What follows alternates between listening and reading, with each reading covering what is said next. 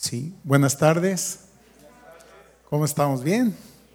Gracias a Dios. Es una bendición verles por aquí, ¿verdad? Gracias a Dios. Gracias. Estamos, pues, para celebrar eh, un evento muy especial el día de hoy, que es la entrega de nuestras primicias y ya se nos invita para que el próximo miércoles estemos aquí para este tiempo también de consagración. Y hoy queremos hablar justamente sobre, sobre este tema de entregar las primicias. La, la palabra primicia hace referencia a lo primero.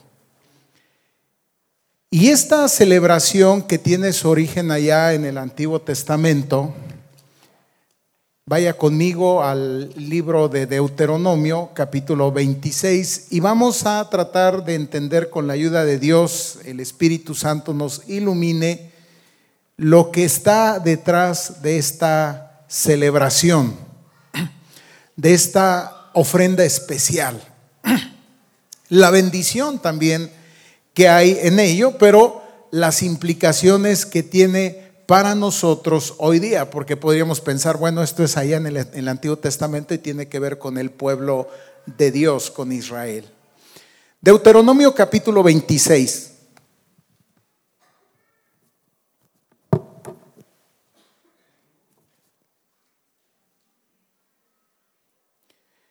La palabra de Dios dice así, versículo 1. Dios está hablando a su pueblo.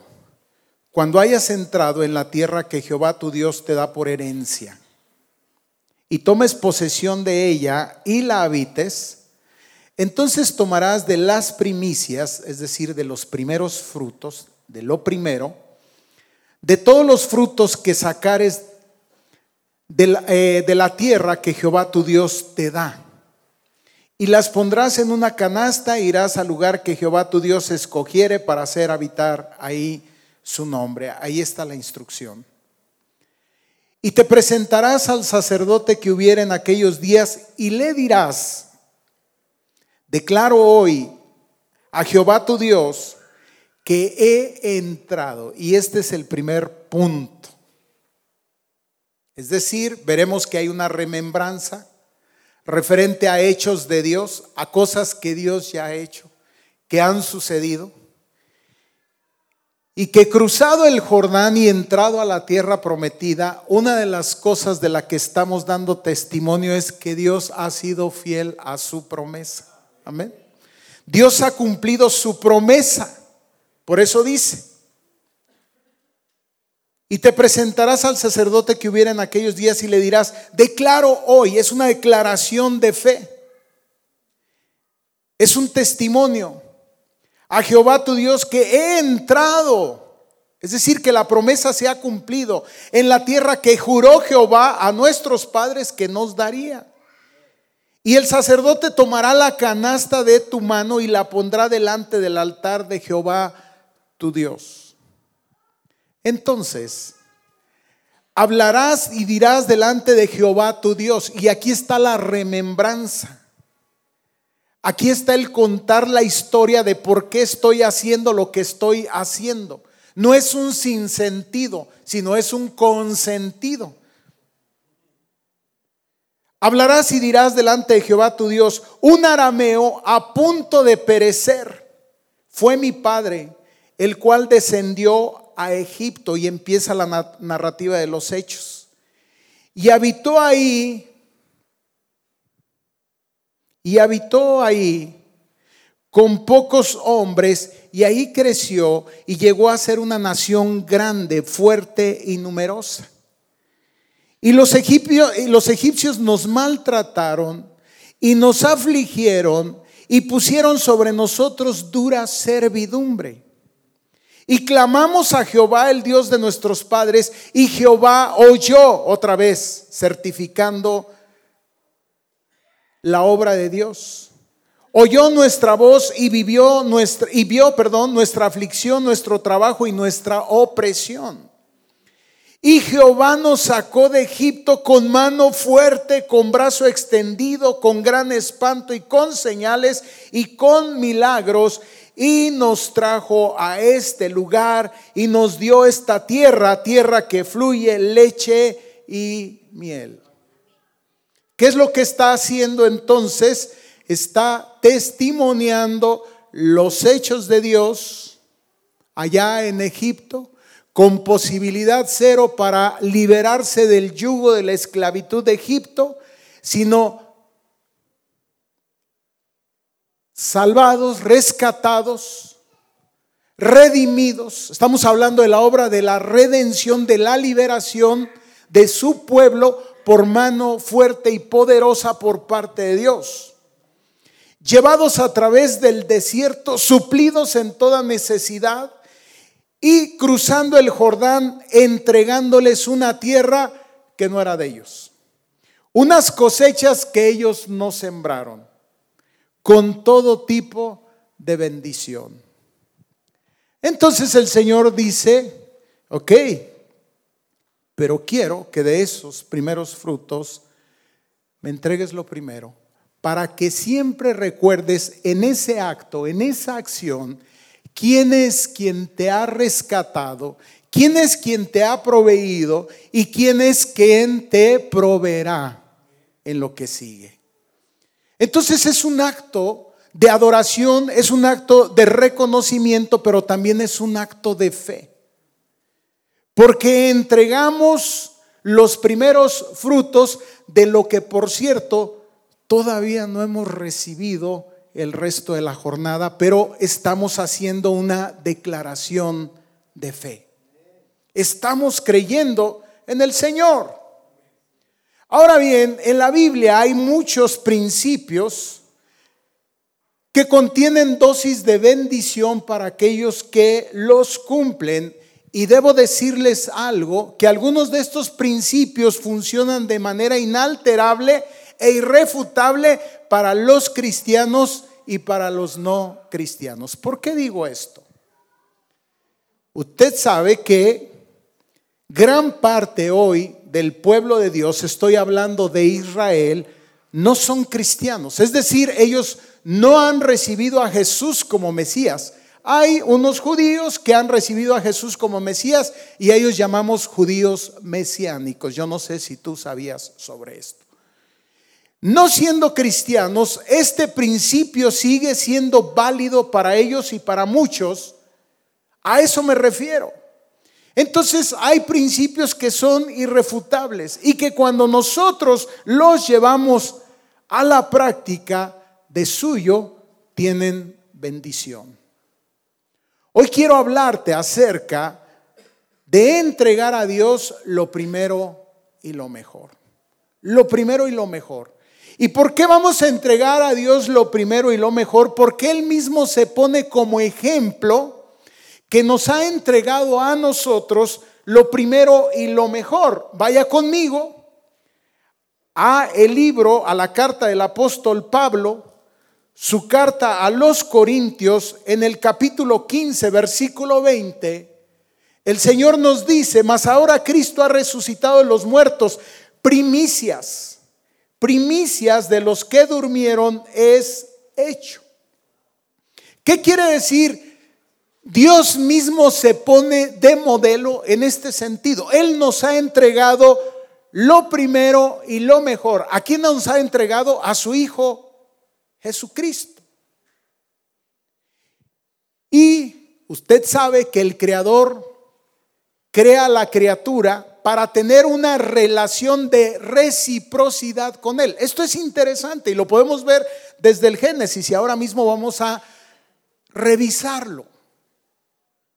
Dios creador crea al hombre para tener una relación con él, pero es una relación de reciprocidad donde Dios le hace saber y sentir su amor al hombre, pero también está esperando de parte del hombre reciprocidad, es decir, que el hombre corresponda a Dios, que tenga una respuesta positiva y para eso Él nos pone, Él se pone como ejemplo. Cristo son o es esas primicias, eso primero que Él nos ha entregado para salvación. Este es el tema Este es el mensaje, aprender a entregar a Dios lo primero y lo mejor. Génesis capítulo 3, capítulo 4, creo que nos ayuda a entender esto que estamos tratando de explicar aquí. Capítulo 4, versículos 3 en adelante. Y aconteció andando el tiempo que Caín trajo del fruto de la tierra una ofrenda a Jehová. Y Abel, el hermano de Caín, trajo también de los primogénitos de sus ovejas, de lo más gordo de ellas.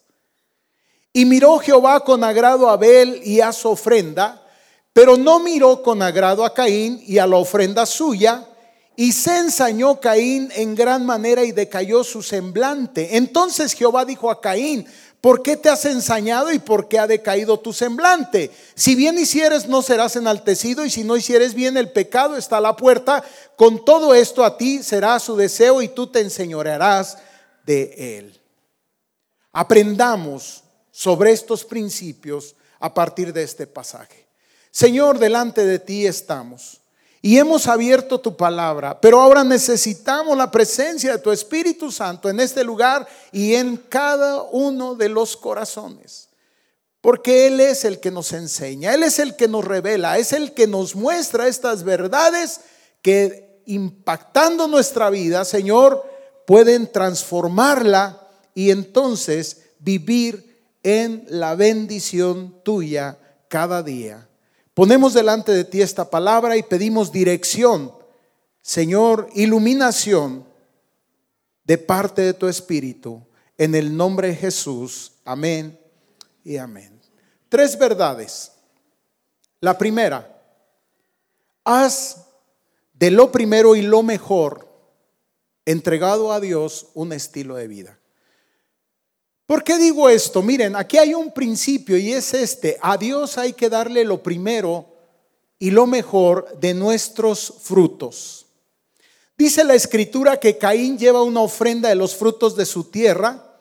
Posiblemente entonces se dedicaba a la agricultura. Entonces podemos suponer que llevó algo de verduras y de frutas. Y se pasa inmediatamente el texto a explicar que lo mismo hizo Abel, que llevó, pero se resalta algo que está ahí implícito.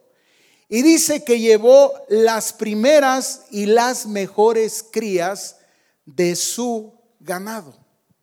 Las, mejores y las primeras crías de su ganado. Entonces la Biblia no pone mucha atención a la ofrenda de Caín y no es porque ésta haya sido vegetariana, como alguien dijo. No tiene nada que ver con eso. Sino parece ser que hay algo que el Espíritu en esta mañana nos quiere mostrar aquí. Y creo que es esto, que Caín no le da la mayor importancia a lo que está haciendo. Lo está haciendo, pero parece ser que no hay mayor importancia.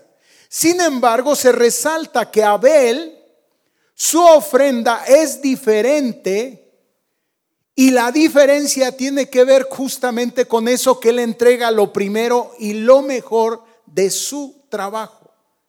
¿Qué significa eso? Que hay, hay algo antes del acto, hay algo antes de la acción.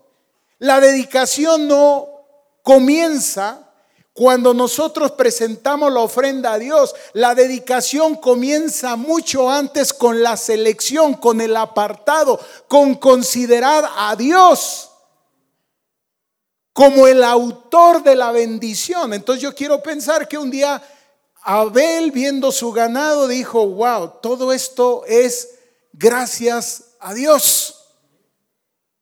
Y debo corresponder. Y quiero presentarme delante de Dios, pero empezó a seleccionar lo primero y lo mejor. Lo primero y lo mejor de su trabajo. Entonces dedicó tiempo a seleccionar las crías, prepararlas y llevarlas delante de Dios. Verdad que debemos entender. Dios observa nuestras actitudes antes de nuestras acciones. Y lo sabemos que es así. Sabemos que Dios no ve como tal el acto, sino lo que está detrás del acto. No ve como tal la acción, sino lo que está detrás de la acción. Y la actitud de Abel hace, habla mucho acerca de su actitud, de quién es Dios para él. ¿De qué importancia tiene Dios en su vida? Eso es lo que hace ver. Por eso con esmero, con dedicación, selecciona, aparta, elige, prepara y entonces se presenta. La primera pregunta es si nosotros tenemos esa actitud respecto de nuestras ofrendas. Si no la tenemos, debemos tenerla. Y este es un buen momento para observarlo, para animarlo a que usted tenga mucho cuidado cuando de repente es el tiempo, digamos, de la entrega de las ofrendas de los diezmos y bueno, pues ya me agarraron con la puerta las manos. No, tiene que ver con ese tiempo de preparación de ver lo que Dios nos ha dado, de, seleccionar, de apartar, como Pablo más adelante nos mostrará, nos enseñará que debemos de apartar cuidadosamente lo que queremos presentar delante de Dios. Esa actitud fue observada por el Creador. Entonces habla de una condición interna y es esta, poner a Dios como prioridad. Tomar a Dios como prioridad. Tomar en serio aquello que Él es el alfa. ¿Sabe lo que es el alfa? La primera letra del alfabeto griego. Y Jesús dice, yo soy el alfa, soy el primero. Entonces, si Dios es el primero, es el primero. Y lo mostramos desde la actitud y después en el acto, en la acción. El alfa. Entonces para Abel Dios era lo primero sobre cualquier persona, sobre cualquier situación o sobre cualquier cosa. Hay tres cosas entonces que podemos entender a partir del corazón de Abel. Y es esto. Dios merece lo primero y lo mejor, primer lugar porque es Dios. En segundo lugar porque todo proviene de Él. Y en tercer lugar es porque sin Dios no tenemos nada. Cuando estaba contemplando sus ganados, cuando se estaba regocijando en sus ah, las crías y todo lo que tenía ahí, decía, cuán bueno es Dios. Cuán bueno es Dios. Cuánto Dios me ha bendecido. Entonces podemos decir con Santiago, allá en el capítulo 1, versículo 17, que toda buena dádiva y todo don perfecto desciende de lo alto del Padre de las luces, en el cual no hay mudanza ni sombra de variación. Entonces por eso, por eso le pide Dios a su pueblo que cuando cruce el Jordán, que cuando se introduzca en la tierra de bendición, no se olvide de quién es el que le ha dado toda esa provisión. Ahora hay un paralelo, déjame decir, ¿y eso qué tiene que ver con nosotros hoy día? Mira, el pecado o Egipto, digamos, es una representación en lo simbólico de cuál era nuestra condición cuando nosotros estábamos bajo la, la esclavitud del pecado. Jesús nos ha liberado, nos ha hecho libres y nos conduce a una tierra de bendición. Hay un paralelo aquí. De la misma manera, entonces, que para el pueblo de Dios esa ofrenda era señal de agradecimiento, llevar lo primero y lo mejor, de la misma manera hoy lo es para nosotros. Segunda verdad, dar lo primero y lo, lo mejor te beneficia. Y creo que esto nos va a encantar porque nosotros somos buenos para la inversión. Nos decimos, doy y, qué. Aunque reconozcamos, como te dije, que es un acto de fe, porque se está dando sobre lo que no se ha recibido. Sobre las cosechas que estamos seguros que por fe vendrán. Bueno, sin embargo, reconocemos nuestra condición humana. Bueno, ¿y esto qué? Bueno, aquí hay algo. Dar lo primero y lo mejor te beneficia. En el verso 4 de este capítulo 4 de Génesis dice, y Abel trajo también de, de los primogénitos de sus ovejas, de lo más gordo de ellas. Y escuche usted, y miró Jehová con agrado a Abel y a su ofrenda. Un día voy a predicar aquí sobre la sobre el Dios feliz. ¿Sabía que así como usted y yo hay cosas que nos generan alegría, que nos generan felicidad, que nos generan gozo? Hay cosas, hay acciones de sus hijos que a Dios le agradan, que ponen feliz a Dios. ¿Por qué? Porque habla de ese lugar que Dios ocupa para nosotros. Yo te decía que la relación con Dios es una relación que está llamada a ser una relación recíproca. Es decir, si quieres un poquito y a lo mejor padre, madre te ha ocurrido, cuando tu hijo te pide algo y se lo das, y cuando el hijo a lo mejor toma, vamos a pensar que tiene que ver con que te pide dinero para ir y comprar algo, te arrebata el dinero y corre y tú te quedas así como diciendo, oye, siquiera da las gracias. ¿Te ha pasado? Y el niño corre a comprar la golosina, el juguete, lo que tú quieras. Pero ¿qué ocurre cuando aquel niño corriendo se detiene y dice, papi, mami, gracias? ¿Qué siente tu corazón? Eso mismo siente el corazón de Dios. Es decir, Dios generosamente nos da. Dios generosamente abre su mano, derrama su bendición.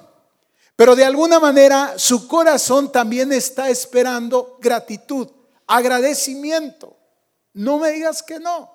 Nosotros lo esperamos de alguna manera de nuestros hijos. Dios se complace en ello.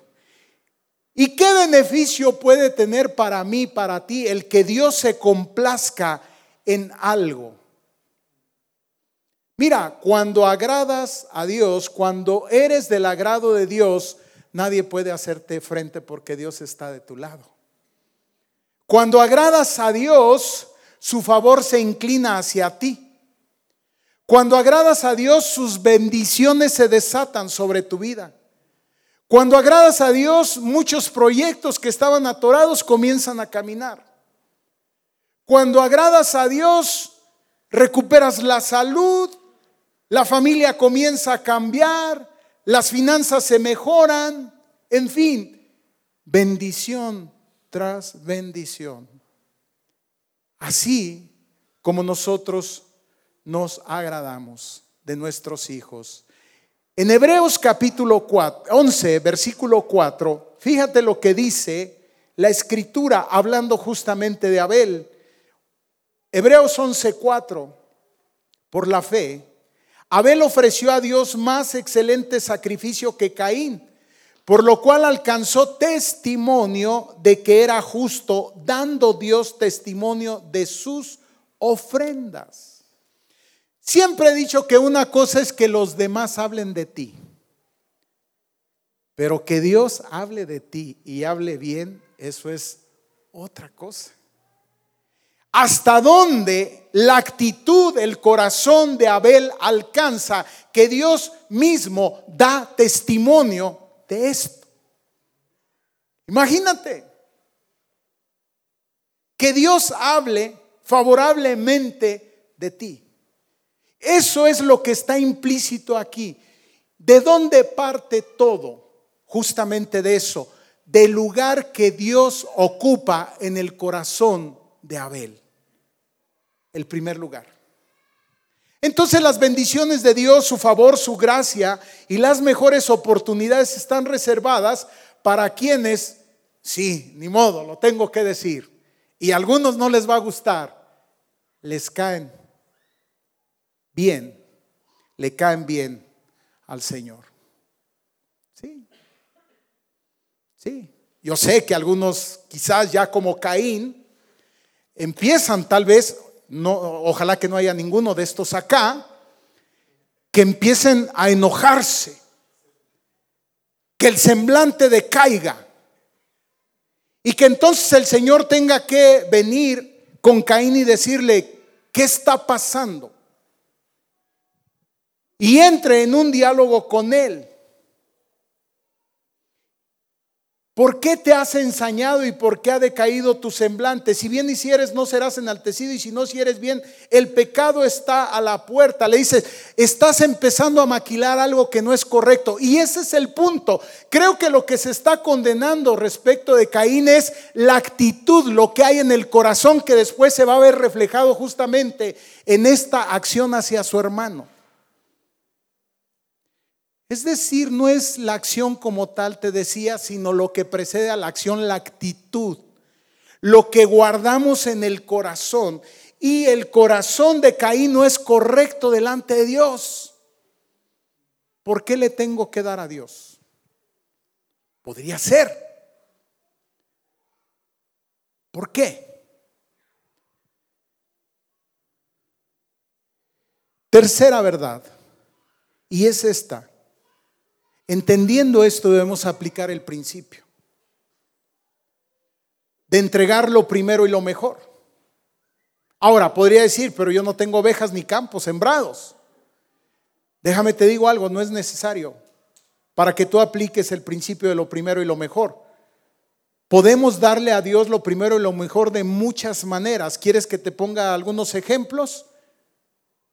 Hablando con Él a primera hora de la mañana agradeciéndole por cuidar tu sueño, agradeciéndole por un nuevo día y encomendando tu jornada. ¿Qué lugar le estás dando a Dios? Lo primero, y le estás dando lo mejor de tu tiempo.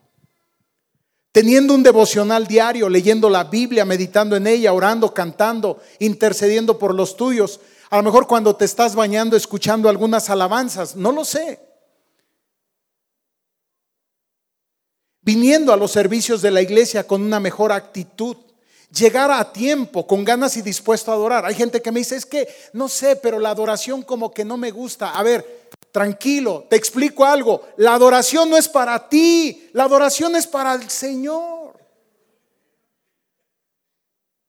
Es que como que no me gusta, me preocupa.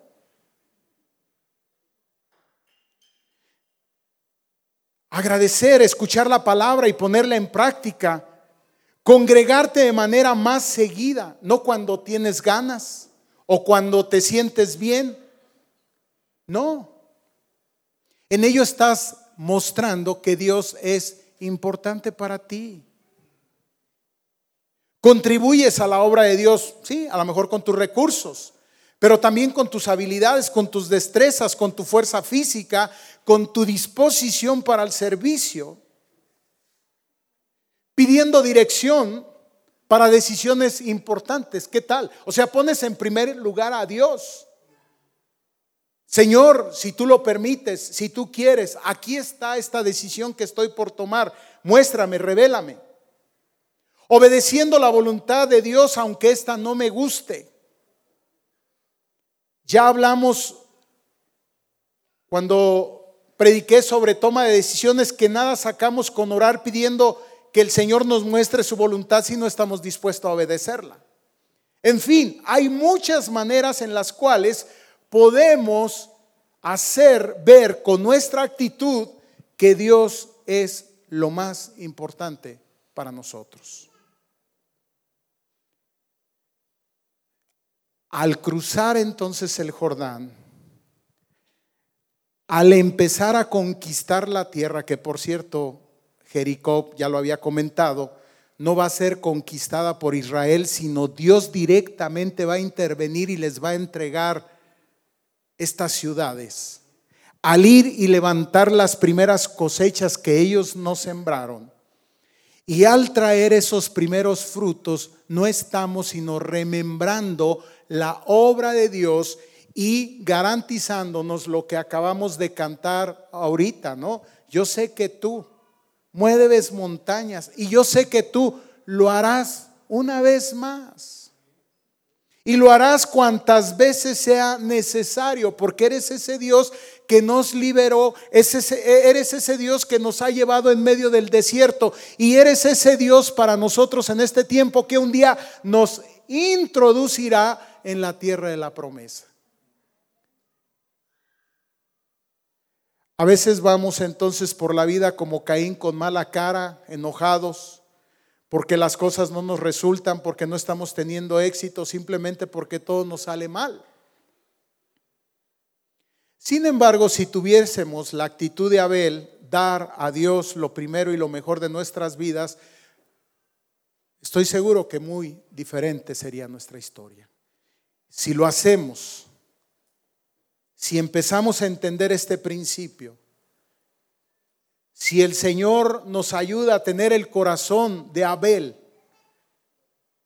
de que Él ocupe el primer lugar, estoy seguro que no tendremos ningún problema en darle lo primero y lo mejor de nuestro tiempo, de nuestra vida, de nuestro trabajo, de nuestro esfuerzo. Siempre lo mejor es para Él. Entonces hoy te invito a cultivar esta actitud, a hacer de lo primero y lo mejor un estilo de vida que tiene para ti asegurado el favor de Dios que tanto necesitas para caminar este año para hacer este trayecto. Sí, hermano, sí, hermana. Dios honra a los que le honran. Esto es real. Dios honra a los que le honran.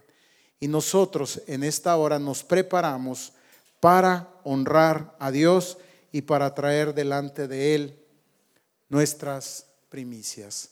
Ponte de pie. Preparemos nuestros corazones y preparemos estas semillas que en fe vamos a sembrar en su reino. Vamos a dedicarlas. Vamos a orar. Señor, en esta hora, una vez más nos acercamos a ese trono de gracia. Gracias, Señor, porque igual que Israel, que fue liberado de Egipto, nosotros fuimos liberados del poder del pecado. Era mi condición y la de muchos de los que estamos aquí. Vivíamos, Señor, en esa esclavitud. Pero tú mismo, Jesús, nos has liberado. Nos has llevado, Señor, a través de esta vida, quizás en alguna manera de este desierto. Pero hemos visto, Señor, cómo tú, igual que con Israel, has suplido cada una de nuestras necesidades. Aún, Señor, nos has abundado grandemente. Confiamos, Señor, que un día cruzaremos ese Jordán y seremos establecidos en esa tierra de bendición. Mientras tanto, Señor, nosotros queremos hacer que tú seas una prioridad de nuestra vida. Queremos, Señor, aprender a darte lo primero y lo mejor. Y por eso hoy traemos, Señor, delante de ti estas primeras semillas que hemos recogido de estas primeras cosechas, sabiendo, Señor, que esto que tú has hecho, esta provisión que nos has dado, será una provisión que permanecerá a lo largo de todo este ciclo. Levantaremos cosechas en tu nombre, Señor. Recibiremos provisión tuya cada día. Guardarás, Señor, nuestros graneros, guardarás, Señor, nuestras familias, guardarás, Señor, nuestros matrimonios. Pondremos delante de ti a nuestros hijos, nuestros nietos, Señor, nuestras generaciones. Gracias, Dios, por todo lo que tú haces, por todo lo que tú harás. Recibe, Señor, esta ofrenda especial bendícela y permite que sea usada para gloria, alabanza tuya, para el extendimiento de tu obra en este lugar o en cualquier otro a donde tú nos envíes. Te alabamos, te bendecimos y te damos gracias en el nombre de Jesús. Amén y amén.